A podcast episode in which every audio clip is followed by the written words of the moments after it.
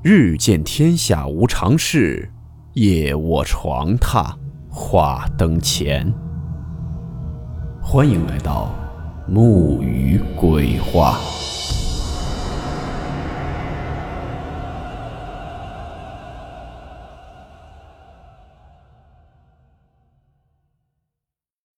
今天这个故事的名字叫做《地下室的腐烂尸体》。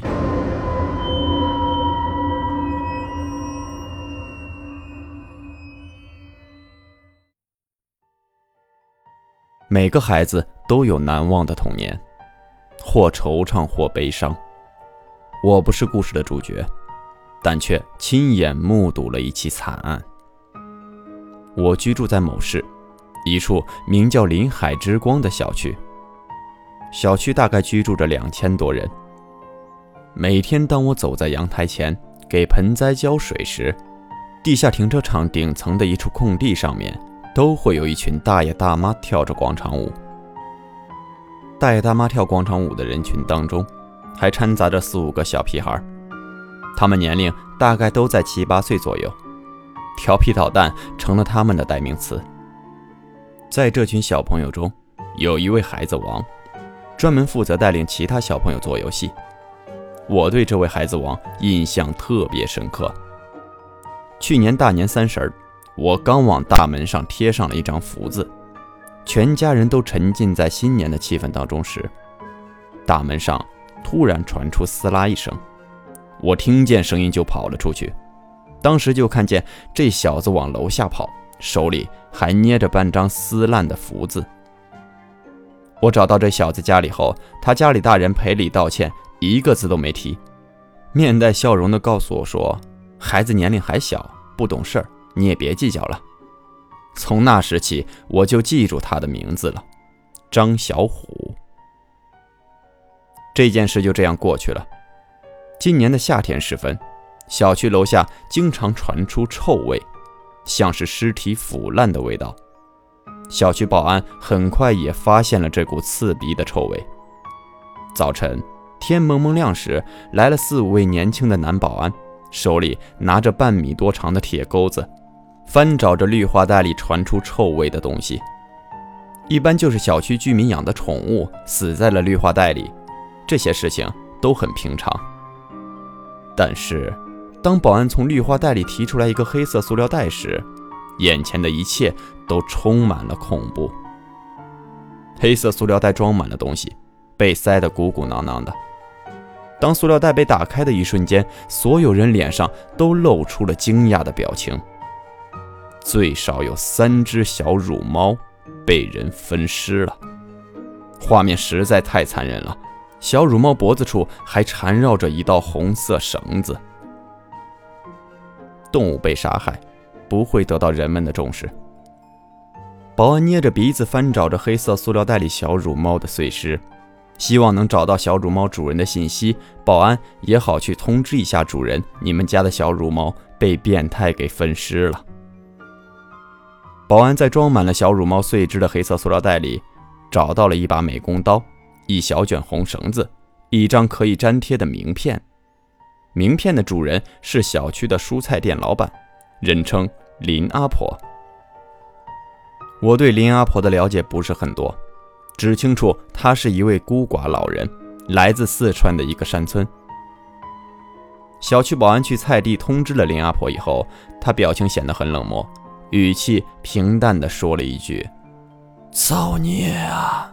三条生命就这样被他祸害了，会遭报应的。”果不其然，当天傍晚时分，林阿婆手里提着一个透明塑料袋，来到了保安发现小乳猫碎尸的绿化带附近。透明塑料袋里有三张绒毛小毛巾、两只奶瓶，还有一些带奶油的饼干。我看到这一幕后，眼泪悄无声息地流了出来，心中像是有一块巨石重重地压在了我的心里。一位孤寡老人身边只有这三只小乳猫的陪伴，但是却被人给分尸了。人们口中的善念是不是早都被抛在了脑后？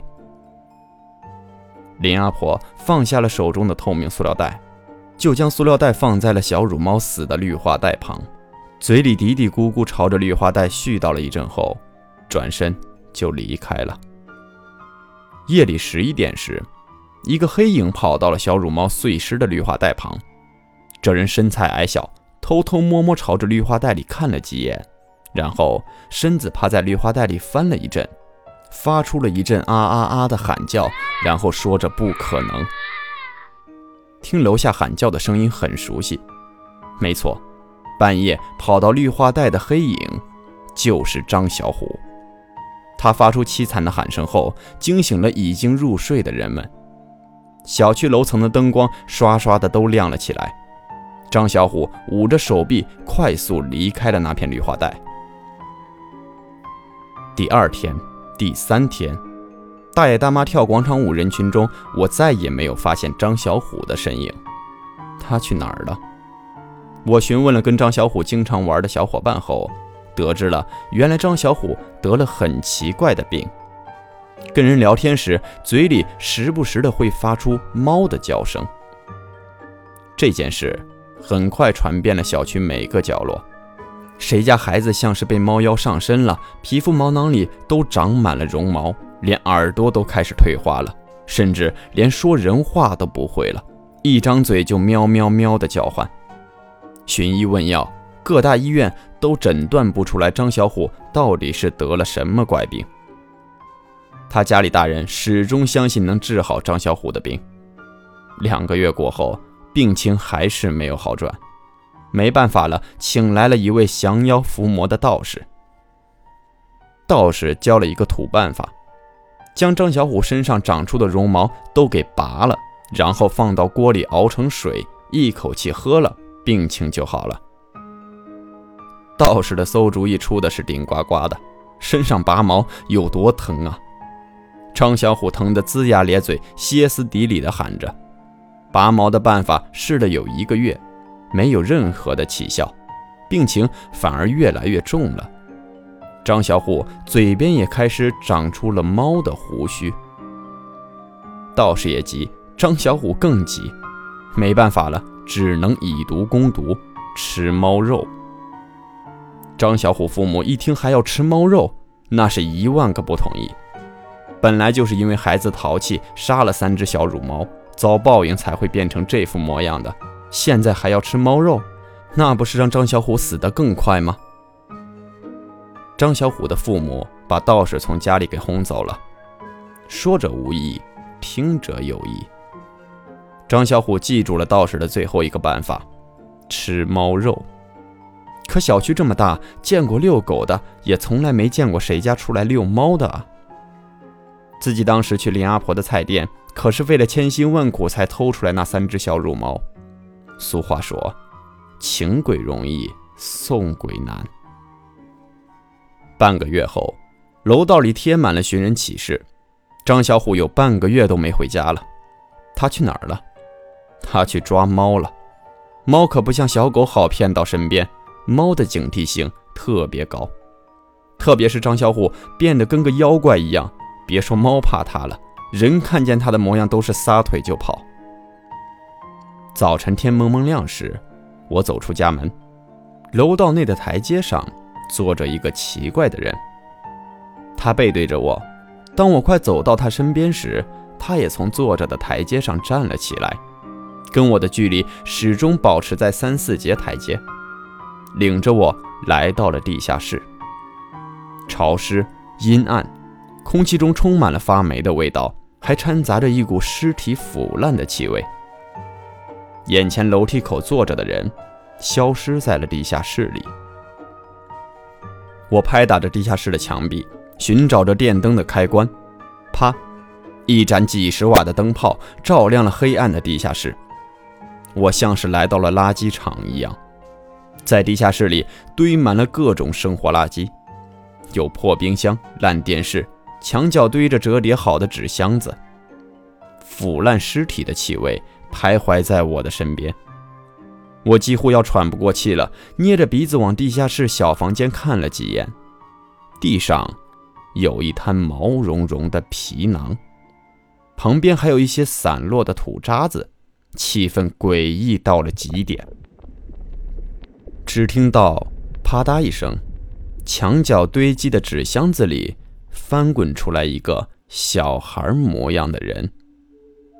我分辨不出来他是男孩还是女孩，因为在小孩身上大面积都长满了绒毛，看样子小孩已经死了很久了。他的左手里捏着半张皱巴巴撕碎的福字，右手里死死抓着一个黑色塑料袋。我心里瞬间就明白了，死的这人正是张小虎，他的确找到了猫肉。就是他分尸的那三只小乳猫，又被他从垃圾坑里翻了出来，躲在这里享受着自己应该承担的后果。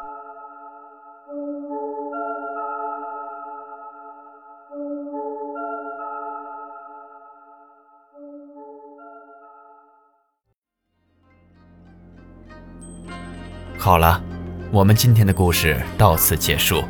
祝你好梦，我们明晚见。